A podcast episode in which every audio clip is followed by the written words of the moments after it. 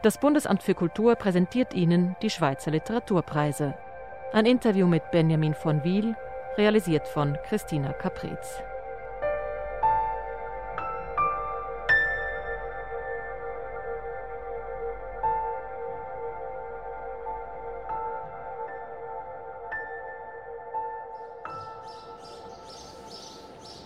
Ich treffe Benjamin von Wiel in Basel. Im Kliebeck-Areal sind wir hier. Wir hören Vögel, wir hören aber auch eine nahe Baustelle. Wir stehen zwischen großen Gebäuden. Benjamin von Wiel, was ist das für ein Ort? Das ist ein Ort, den man sehr lange nicht begehen konnte. Etwa vielleicht 50 Jahre war er der Öffentlichkeit unzugänglich. Hier verschwindet eigentlich die Industrie sehr, sehr großflächig. Also es geht um ein Areal von 300.000 Quadratmetern, wo das, was produziert wird, verschwindet und darum gekämpft wird oder darum gerungen wird, was das äh, in Zukunft für ein Stadtteil ist. Also gemäß kantonalem Richtplan sollen hier eben zwischen Baggern und Vögeln in 15 Jahren 20.000 Menschen wohnen. Wow. Und im Moment ist es äh, teilweise zwischengenutzt. Wir stehen auch vor einem natürlich momentan geschlossenen Kulturlokal mit einem Antifa-Plakat drauf. Das ist auch schon die Spannbreite in Ihrem Roman Hyäne. Da geht es um eine Pharmafirma, eine dubiose, die eben von außen auch für die Normalsterblichen nicht zugänglich ist, so eine abweisende Mauer. Und eine Politaktivistin spielt auch eine Rolle ja, diese Pharmafirma, die hat rein zufällig einen klingenden Namen, der an eine gewisse andere Basler Firma erinnert, die früher auch ein ähnlich klingendes Produkt produziert hat. Also Neocitranis heißt die Firma heißt und die Firma. Novartis hat lange noch Neocitran produziert. produziert. Genau, aber äh, ich habe jetzt keine Wahnvorstellungen gegenüber Novartis. Also ich sehe das relativ nüchtern, obwohl es eben tatsächlich, und auch hier spürt man es, ein äh, unglaublich prägender Konzern ist für das, was Basel heißt, auch dafür, was sich Basel leisten kann, dafür, wie unsere Steuergesetze ausgestaltet sind. Und ich denke, am ehesten liegt vielleicht da auch der Bezug zur Wirklichkeit, dass man äh, einfach eine große Macht dahinter steckt. Obwohl ja die Figur im Roman, die verachtet das ja komplett. Also die sieht das aus so einem Ami-Blickwinkel und ist. Also die eine von drei äh, Figuren, muss man sagen. Ein Manager, ein Unternehmensberater, der diese Firma äh, umkrempelt. Genau, oder der diese Firma vielleicht auch mehr wie ein Virus, was man vor der Pandemie, als ich das Buch geschrieben habe, noch sagen durfte, äh, missbrauchen will. Für seine eigenen Machtfantasien. Für seine eigenen Machtfantasien, genau. Jetzt sind wir schon mitten in der Handlung. Genau, dazu kommen wir später sicher noch. Lassen Sie uns doch ein paar Schritte Klar. gehen. Sie äh, wollen uns, glaube ich, noch ein bisschen mehr aus dem Quartier zeigen. Genau, wir können durch viele collagenmäßige äh, Impressionen, die Sie vielleicht irgendwie im Buch wiederfinden, äh, wandeln heute. So. Ja. Ja, und das ist auch eine kleine Gentrifizierung, oder eine kleine, die Leute würden mich jetzt hassen, wenn ich sage eine kleine, aber eine kleine Gentrifizierungs- Kampfgeschichte. Äh, das ist die Kliebeck-Genossenschaft, also Basels politischste und kämpferischste Genossenschaft. Die hat sich in den 90er Jahren zusammengetan und diese Häuser von Novartis gekauft. Sonst wäre das alles schon damals abgerissen worden. Das sind so klassische schöne Blockrandbebauungen, 100, 120-jährig. Genau. Hier ist das neue Kino, das, da haben wir, als ich noch an der Uni war, Theaterproduktion reingepult und ist ein unglaublich tolles, ich mache so Lokalkoloritwerbung, so ein unglaublich tolles Programmkino, das so sehr außerhalb auch dieses Arthouse-Kino-Kosmoses steht, dass man da wirklich einfach Dinge sieht, die man nicht sieht. Da ist quasi der neue, also jetzt in diesem Gentrifizierungsschema des Buchs auch, der neue Feind. Da gehen wir nachher vorne vorbei. Das ist so Event. Also es gehört verschiedenen Zwischennutzungsorganisationen, die verschieden rücksichtslos sind. Und es gibt äh, fünf Clubs und 20 Bars und äh, ja. ja. Aber vorher kommen wir noch quasi an der eigentlichen Wand vorbei. oder der empfundenen Außenwand vorbei. Eines Industrieareals, das eben eigentlich während Jahren oder sogar Jahrzehnten Wegen, während abgeschlossen war. vielen Jahrzehnten komplett abgeschlossen war. Ich weiß nicht, hier kommen wir so stufenweise. Erst gibt es Gitter, da vorne gibt es Beton. Da standen auch die ein oder anderen Graffitis mal im Originaltext, wie sie jetzt im Buch vorkommen. Im Buch benennen Sie ja die Stadt bewusst nicht. Also der Name des Pharma-Riesen, der ist schon irgendwie sehr nah an Novartis, aber ansonsten auch dieser Manager, der aus den USA einfliegt, der spricht immer nur von verächtlich von Mitteleuropa. Das könnte ist nicht einmal die Schweiz spezifiziert. Ja, leider, eben leider ist meine Sprache trotzdem schweizerisch äh, getüncht oder leider, sie ist es halt. Aber Sie wollten bewusst auch das allgemeingültigere. Irgendwie schon, also weil mein erster Roman äh, Land ganz nah, der setzt sich extrem mit so Kleinräumigkeiten auseinander und Regionalidentitäten und alle Dialoge sind in 14 verschiedenen Dialekten und so. Und das war ein sehr nüchterner Entscheid, dass ich mich nicht nochmals in diese Schweizer Lokalboheme oder so einbegeben will. Lange Graffiti besprayte Betonwand, an der wir jetzt entlang laufen. Oben dran Stacheldraht, also da kommt man nicht drüber. Und auf der anderen Seite der Rhein. Und da ist dann auch der wirkliche Campus. der Novartis Campus. Die Vergangenheit und die Zukunft sozusagen. ja, eben, und das ist alles, oder bis zur Brücke ist jetzt alles Teil des Areals, das nach und nach rückgebaut wird. Seit knapp zehn Jahren, glaube ich, ist, ist das eigentlich so Naherholungszone, die sich auch in diesem Naherholungskontext sehr verändert hat. Also es ist jetzt eben viele Bars und Clubs und anfangs war es eigentlich mehr ein Eidechsenparadies. Wir laufen jetzt dem Rhein entlang. Es gibt hier eine stillgelegte Bahnlinie. Es gibt so Container mit äh, ein bisschen verwilderten Blumen drin. Jetzt haben wir uns hier am Rhein gesetzt. Hinter uns sind so improvisierte Bars, wo ich denke, wenn es ein Nachtleben gibt, ist hier ziemlich viel los. Ja, eigentlich zu viel, habe ich das Gefühl. Ja, und, aber jetzt ein sehr friedlicher Ort. Wir schauen auf den Rhein, wir schauen eben auf Novartis Campus auf der anderen Seite. Im Moment ist auch auf dem Rhein nichts los. Eigentlich ein perfekter Moment, um mal einen Teil aus Ihrem Buch zu hören. Ja, wir haben ja den einen von drei Charakteren im Buch schon erwähnt, den Unternehmensberater aus der USA, der um die Welt jettet und verschiedenen Firmen hilft zu restrukturieren. Jetzt hat er seine neueste Idee, einen Wettbewerb CEO for One Month. Hören wir da mal rein. Die Präsentation verlief okay. Die Werbekampagne läuft bereits. Du hast noch in New York irgendwas getextet von einem CEO for One Month Programm. Sie haben es übernommen du gewinnst immer. Aber während der Besprechungsaction bei den Dorftrotteln war dein Sichtfeld ein wabender Waldteich. An den Rändern flimmerte es. Alles, was in Bewegung ist, zog gasförmige Schlieren nach sich. Du merkst dir, kein Kotzen mehr vor Präsentationen. On the other hand, du hast gewonnen, du hast gewonnen, obwohl du dir ein Handicap auferlegt hast. Wie viel stärker macht dich nur schon das? Wie viel stärker als die anderen. Du bist so sehr überlegen. Das Dorfoberhaupt formte mit den Fingern Anführungszeichen. Der erste Hilfekoffer warte bei der Dame am Empfang auf dich. Schneller Check im Hotel, Gras, Rita, LSD, alles da, übrigens auch alles aus Basel. Nein, schneller Check im Hotel, Gras, Rita, LSD, alles da.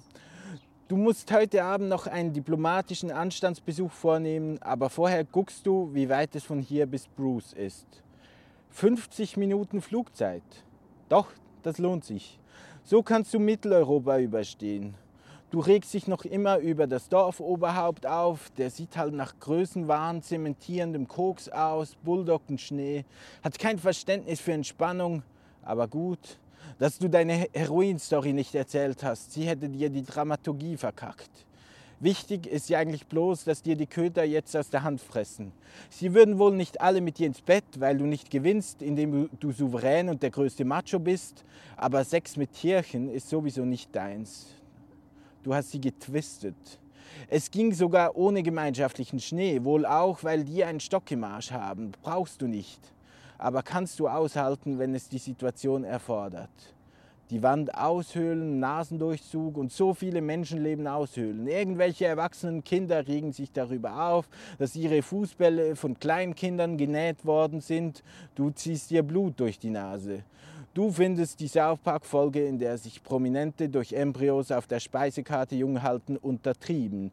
Du weißt, weshalb so viele Menschen daran glauben, dass Hillary Clinton und alles andere, was sich als Feindbild eignet, einen Kinderpornoring in einer Pizzeria starten weil noch viel mehr Blut an den Schleimhäuten klebt, weil das Blut der anderen das eigene freiätzt, weil man ans Blut der anderen glaubt, wenn man selbst Blut verantwortet weil jeder, der es kann, Blut verantwortet, weil das die Human Condition ist.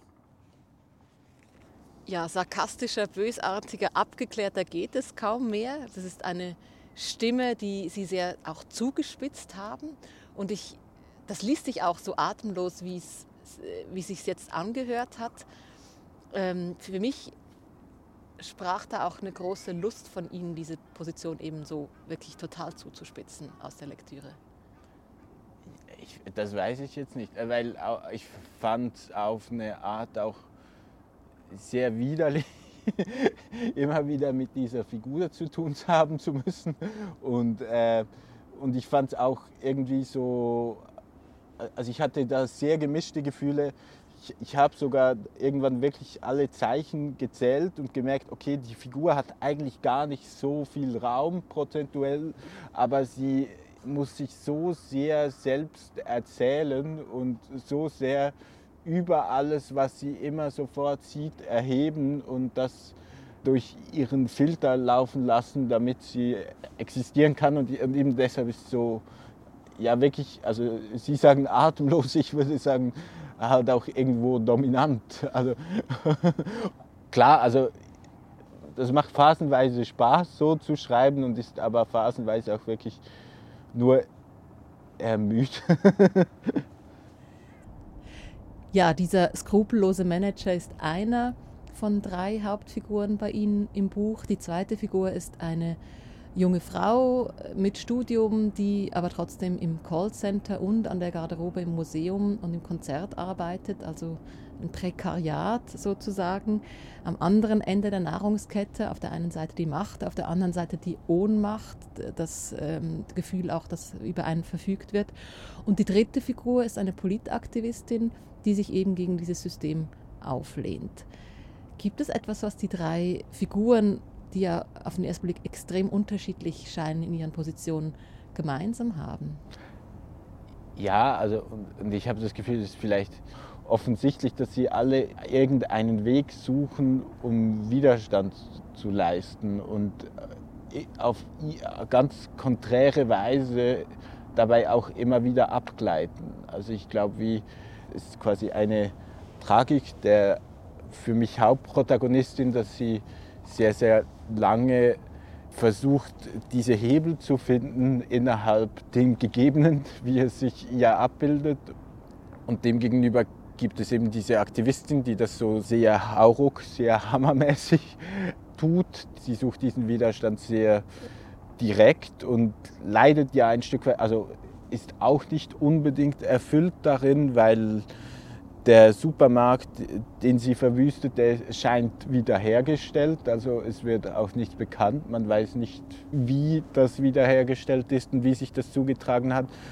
Und das ist, also ich habe ja vorhin gesagt, der Global Player, den finde ich abstoßend, aber ich finde eben auch, er hat eine große Tragik und da kann ich wieder auch mit ihm vielleicht ein Stück weit sympathisieren, dass eben er fast die Figur ist, die am verzweifelsten sucht, was sie eigentlich tun soll. Und Wo leistet er dann Widerstand? Also, Oder wogegen? Ich glaube, er, er leistet am, von allen drei Figuren am krankhaftesten Widerstand, weil er so orientierungslos ist, dass er eigentlich einfach konstant das System vergrößert und daran mitwirkt. Also er wollte sich irgendwie über seine Familie hinwegsetzen, dann wollte er sich über seine Branche hinwegsetzen, dann wollte er sich über Macht an sich hinwegsetzen. Was ich interessant fand im Vergleich der Figur dieses Managers, ähm, der eben diese Firmen manipuliert weltweit und sich sehr mächtig fühlt, und in der Figur der Politaktivistin, die ja eigentlich politisch am anderen Ende voneinander sind, der Ton relativ ähnlich ist und auch so diese Haltung der Welt gegenüber, nämlich ich blicke durch und ich manipuliere euch. Also sie, die im Supermarkt eindringt, die hat auch so was ziemlich Arrogantes darin. Und er, der in diese Firmen eindringt und dort manipuliert, das ist äh, auch was sehr Arrogantes. Ja, das, diese Aktivistin ist ja auch sehr, ich weiß nicht, ob sie sich explizit so nennt, aber das Wort Lone Wolf fällt. Ich glaube sicher, dass diese Figuren neurotisch sind und auf sehr arrogante Weise mit dem umgehen eigentlich. Also das ist quasi eigentlich immer, wenn man innehalten und zweifeln könnte, ist ihr Reflex der umgekehrte. So, ja. Den Zweifel wegwischen. ja. Ähm, was speziell ist in Ihrem Buch, Sie haben für alle drei Erzählstränge die Du-Form gewählt. Das haben wir vorhin ja gehört. Das ist ungewöhnlich. Haben Sie da beim Schreiben auch andere Perspektiven ausprobiert? Ja, also ich habe es äh, angefangen im Ich und dann begonnen umzuschreiben weil man kann das ja so auf der Skala zwischen Satire und ernsthaft lesen. Also das überlasse ich gerne irgendwie wirklich anderen Leuten, wie realistisch das ist oder für was was realistisch ist, weil also ich bekomme zum Beispiel auch Feedback das von Leuten, die dankbar sind um die Darstellung der Bulimie auf diese Weise und die das dann als sehr realistisch und in dem Sinn therapeutisch Der Manager ist wahrnehmen. bulimisch und kotzt zum Beispiel auf, auf Flugzeugtoiletten. Genau, aber ich verstehe, dass man das Buch auch komplett als Satire lesen kann. Jedenfalls unabhängig davon geht es ja irgendwie darum, was, was Arbeit oder die, die Norm zur Arbeit äh, mit den Menschen macht. Und ich habe einfach das Gefühl, dieses Du schafft eine gewisse also besser gesagt, eine, eine gute Freundin von mir hat das mal gesagt, ich, äh, eine, also eine eigentümliche Nähe, dass man sich teilweise fast als, als Komplizin, als Komplize fühlt und gleichzeitig eine große Künstlichkeit. Und dieser Doppeleffekt, den finde ich eigentlich sehr spannend. So, ja. Das fand ich auch interessant. Das ist eine große Unmittelbarkeit und auch ein fast schon ein Imperativ der Identifikation, weil man dieses Du ja auch aus der Werbesprache kennt. So. Ja, die, ja, diese Imperativsprache ist ja sehr präsent und ist ja auch irgendwie Teil der Arroganz des einen Erzählers zumindest, dass neben seinem Verhalten ist die Sprache das, woraus er seine Machtfantasie eigentlich zieht. Lesen Sie uns doch noch eine zweite Passage, nämlich aus der Sicht äh, dieser prekär Beschäftigten, weil da, glaube ich, sehr gut hervorgeht einerseits die Gemeinsamkeit dieses Dus und andererseits aber auch eben dann eine andere Perspektive, ein anderer Erzählstil auch. Ja. Du bekommst hier und da Antworten. Ja, danke, es wäre wirklich besser, wenn Sie das Jackett mit einem Spannbügel aufhängen. Am Wochenende arbeitest du an der Garderobe, tagsüber im Museum, jeden Samstagabend in der Konzerthalle, das nimmt dir den Druck, die Abende zu verplanen und das schlechte Gewissen, weil du es ohnehin nicht tätest. Die Arbeit an der Garderobe besteht aus einer Stunde Stress am Anfang, einer Stunde Stress am Ende, viel Wartezeit, in der du aber aufgeweckt an der Theke stehen musst. Wo dir ältere Herren sagen, dass du nach Aktivferien aussiehst, dass sie gerne mit dir über den Gotthard radeln würden, immer hinter dir wegen der Aussicht. Junge Frau, ich kenne dein ganz wunderbares Hotel aus rosafarbenem Granit gebaut. Während deiner Pause darfst du die Shows auch gucken. 30 Minuten Pause, jeweils 4 Minuten von der Garderobe in die Halle. 22 Minuten wirst du bezahlt für Entertainment-Konsum. Außer du hast deine Blase nicht im Griff, aber eigentlich hast du dich darauf trainiert, dass du die Einsätze ohne Klogang durchhältst. Blasenkontrolle zum Zeitvertreib, ein besserer als ältere Herren, die nicht zum Konzert wollen, für das sie bezahlt haben. Vielleicht ist das ja die Beschleunigung, die dein Leben noch nimmt. Wenn du hart an dir arbeitest, kannst du eines Tages durch Lagerhallen von Amazon hetzen. Nicht aufs Klo zu müssen, ist dort berufliche Expertise. Im Callcenter auch, aber dort hilft dir das angewärmte Sitzpolster dabei. Deine Einsätze im Callcenter reichen für Miete und Versicherungen. Dank den Pelzmänteln und Fjallrafen Krankenrucksäcken an der Garderobe kannst du einkaufen. Und besuchst du selbst, aber immer woanders, ein Konzert stehst du auf der anderen Seite, wenn die Garderobe inbegriffen ist. Du erinnerst dich nie an die Frisur der Person an der Garderobe, noch nicht mal ans Geschlecht. Du beneidest die Garderobenarbeiterinnen dort. Sie kennen sich, wirken menschlich, reden mit dir, wie du nur im Museum reden darfst. Außer es lädt dich jemand in ein rosa Granithotel ein. Da guckt der Schichtleiter dann, dass du nicht drauf eingehst. Museum, Konzerthalle, Callcenter. Deine Dreiecksbeziehung. Oder eher deine Dreiecksserien One-Night-Stands. Keine Stelle ist fix. Gemäß Schichtplan hast du höchstens einen Monat Zukunft ja, ein trostloses Leben ohne Perspektive, das Sie beschreiben. Aufgewachsen ist diese Figur in der Provinz, christliches Umfeld, dann Flucht in die Stadt zur Uni und dann eben trotz Studium keine Perspektive. Der einzige Trost ist eigentlich, sich abends in den warmen Schlafsack einzukuscheln. Also sie nutzt den Schlafsack wirklich, um sich noch ein kleines Stückchen Geborgenheit zu schaffen. Ein Kokon, ja. Ein Kokon zu bauen, genau. Körpererfahrungen sind wichtig in ihrem Buch. Mhm. Hier eben der Kokon, die Wärme des Schlafsacks, manchmal noch getoppt durch eine Bettflasche. Beim Global Player die Körpererfahrung des Kotzens, die als sehr befreiend dargestellt wird. Das ist wirklich das Innenleben geschildert. Und bei der Aktivistin dann das Umgekehrte, die Exkremente, die sie im Supermarkt verschmiert. Mhm.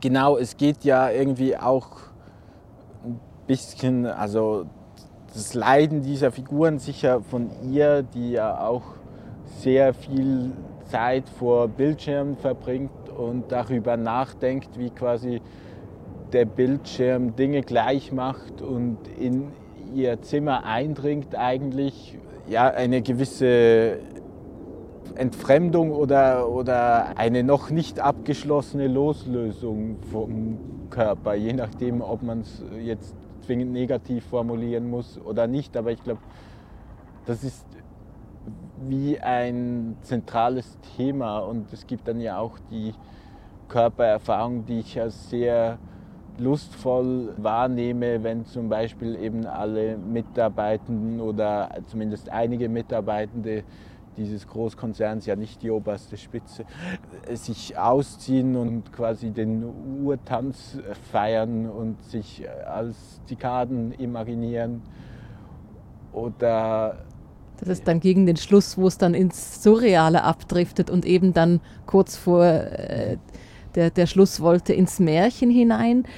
Ja, die Themen, die Sie beschäftigen in dem Buch, sind ja auch die Themen, die Sie als Journalist beschäftigen. Okay. Ähm, würde ich jetzt ich mal nicht. sagen. Ja. Äh, Kritik am Kapitalismus unter anderem. Ähm, wie ist das für Sie? Was unterscheidet das Schreiben als Journalist vom Schreiben als Romanautor? Also klar, die Zeiten sind länger für ein Buch. Man kann erfinden, aber was sonst noch?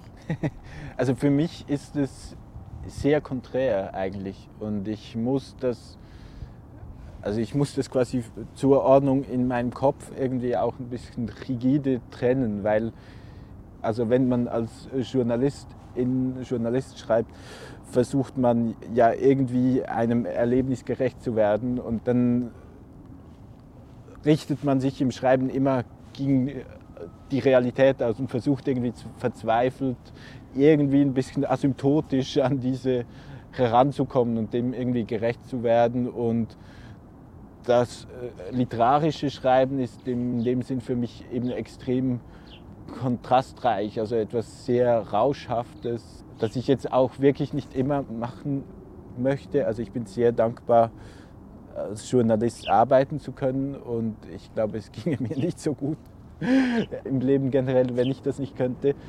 Befruchtet das eine auch das andere? Ja, in, in, in dem Sinn, dass man, dass man dann, wenn man sich damit abkämpft, einen spannenden Artikel über Kryptowährungen oder irgendwelche langweiligen Verwaltungsvorgänge zu schreiben, umso mehr Freude hat, halt einfach groß, in großen Farben zu malen, literarisch. Oder auch insofern, dass man ja auch Erfahrungen macht als Journalist, die man nicht verarbeiten kann, die sich dann ein bisschen wie so ballen und die dann solche Klumpen bilden. Und dann darf man alle diese komischen Schlüsse und Assoziationen, die man eben äh, mit einer gewissen gedanklichen Strenge im Journalismus immer vermeiden muss, den darf man dann freien Lauf lassen. So. Ja, ich finde, gewisse Passagen lesen sich auch ziemlich reportagig. Zum Beispiel die Szene, wo die prekär Beschäftigte ihre Mutter besucht und dann am Kiosk äh, über die Veränderung des Preises der 5er, 10er und 20er Mocken sinniert. Mhm das hat so was von Sozialreportage okay. oder so, äh, äh, wo es eben darum geht, ja, okay, meine Mutter hat als Kind noch fünf Rappen bezahlt, ich zehn und jetzt kosten sie 20 Rappen, aber die Kioskverkäuferin äh, verdient immer noch gleich viel. So. Mhm. Und gleichzeitig eben erlauben sie sich am Schluss dann die, das Abdriften in die komplette Fantasie, mhm. wo es ein Märchen gibt, äh, ich verrate jetzt nicht so viel, aber doch, wo, wo Tiere die Hauptrolle spielen.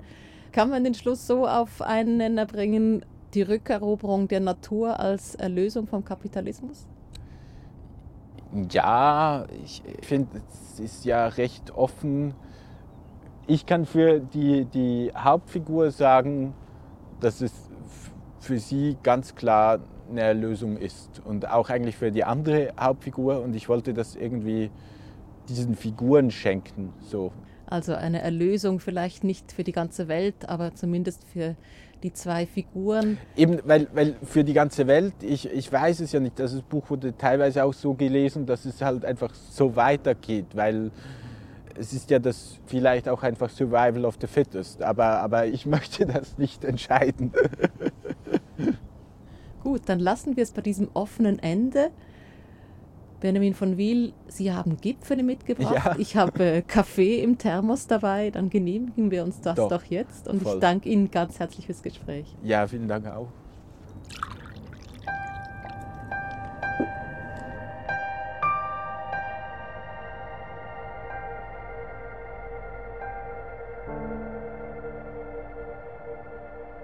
Sie hörten ein Interview mit Benjamin von Wiel, realisiert von Christina Caprez.